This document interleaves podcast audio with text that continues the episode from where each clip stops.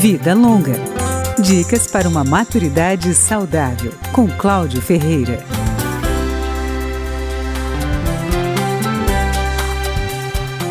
O Ministério dos Direitos Humanos e da Cidadania lançou o Guia para uma Comunicação Responsável sobre a Pessoa Idosa. A iniciativa reconhece a comunicação como ferramenta poderosa na promoção dos direitos humanos, mas também alerta que ela pode reforçar estereótipos, difamação e preconceitos. A primeira recomendação lembra que o idoso é um sujeito de direito e não um objeto de cuidado ou intervenção.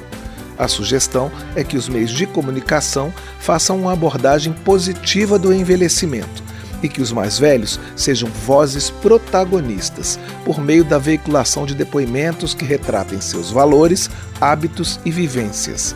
Além dos temas frequentemente abordados quando o idoso aparece na mídia, como abandono e aposentadoria, a cartilha ressalta que é importante procurar assuntos pouco explorados quando se fala dessa parcela da população, como sexualidade, tecnologia e o diálogo intergeracional.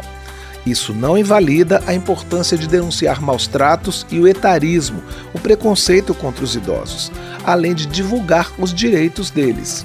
Na comunicação sobre os mais velhos, é essencial contextualizar a situação para evitar simplificações que fortaleçam uma representação negativa. Um cuidado especial deve ser tomado com a linguagem.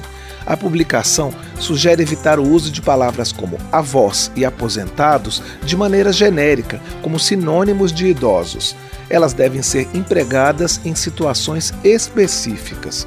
O guia recomenda utilizar o termo pessoa idosa, que tem caráter não discriminatório. A linguagem também deve ser inclusiva, englobando diversos segmentos dentro do grupo dos idosos, e precisa enfatizar a acessibilidade. Na veiculação de imagens, a proposta é levar em conta que existem vários tipos de velhice Deve-se escapar da divulgação que exponha o idoso ao ridículo ou gere vulnerabilidade de direitos. Vida Longa, com Cláudio Ferreira.